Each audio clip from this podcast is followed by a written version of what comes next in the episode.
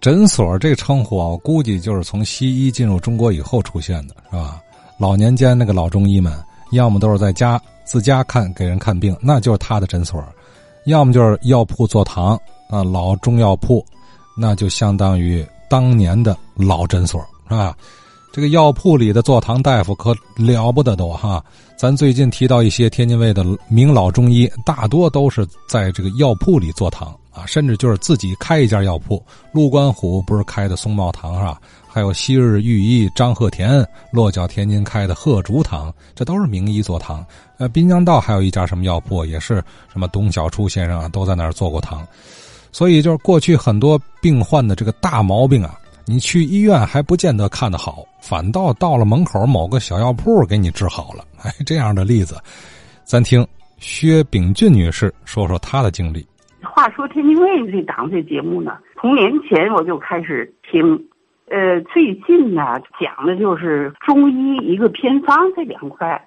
因为我就简单的跟您说啊，我呢在大直沽住，我姥姥呢也是在大直沽娘家，我们都是大直沽的人。原来的大直沽药铺有一个王先生，王大夫，我记得特别清晰。药铺是哪个药铺？大直沽。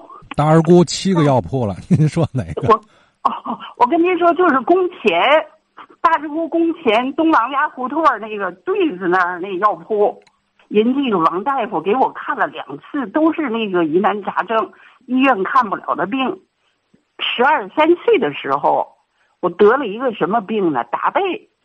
刚开始啊，在二宫，二宫游泳，这那阵我也挺淘气的。我觉得啊，淘气人地方，一场泳完了不行，还得游一场。后边呢，长了一个小疙疙瘩。刚开始呢，自己也没在意，还接着游。后来以后呢，越发展以后呢，到夜间就睡不着觉了，他就调能调的特别厉害。呃，最后就等于在那个现在的三中心，原来是河东医院，在那看西医。有时候呢，就是说我这个他那个肉啊长了光高出来一块，一高他就用剪子绞。最后看了四个来月啊，他一看实在不行的话呢，最后决定就是说给我做手术。我呢，这个就好像自己那种，呃，向江姐学习那种，呃，坚强那劲儿。我说没关系。后来我老爹就说了，这个药单子什么都开完了，就准备做做那个手术了。我老爹说：“哎呀，实在不行的话，咱看看中医，找个王大夫去吧。”上那个药铺，老爹决定这手术就不做，去看这中医找王大夫。然后呢，王大夫到那以后一看我这个病啊，就说：“你呀，现在年轻，如果你要上岁数了的话，你这个病对生命都有危险，因为你那是明疮，叫达贝。”就给我开药，就是一个是吃了汤药，再用外药再呼，呃，十天，然后就好了，知道就封口了，就长平了那劲儿。它细什么搅完以后，它继续长，因为里边有东西，它不治本。最后这是一个啊，王大夫给我治好了这个疑难杂症。第二个呢，就是说我在那个搞对象时候吧，那阵儿是。高烧总不退，烧了二十多天，什么这个青霉素啊，这那那阵儿烧了二十多天以后还是不行，不行，最后就等于休克了，这人晕倒了，知道吗？大小病各方面都失禁了，到河东医院就是抢救我氧气什么的，那人就已经都不行了。我最后抢救过来以后，我老爹决定还让这王大夫去看去，最后还是王大夫给看好的，就说是伤寒。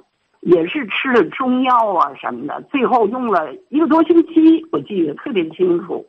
因为我看完以后，我去看王大夫去，我给他买的那个，就说那个点那阵儿东西，也就是点心那点意思，知道当时呢，这个王大夫啊，在我给我看病的时候啊，因为达贝的时候，那个就是七十多岁，七十出头了。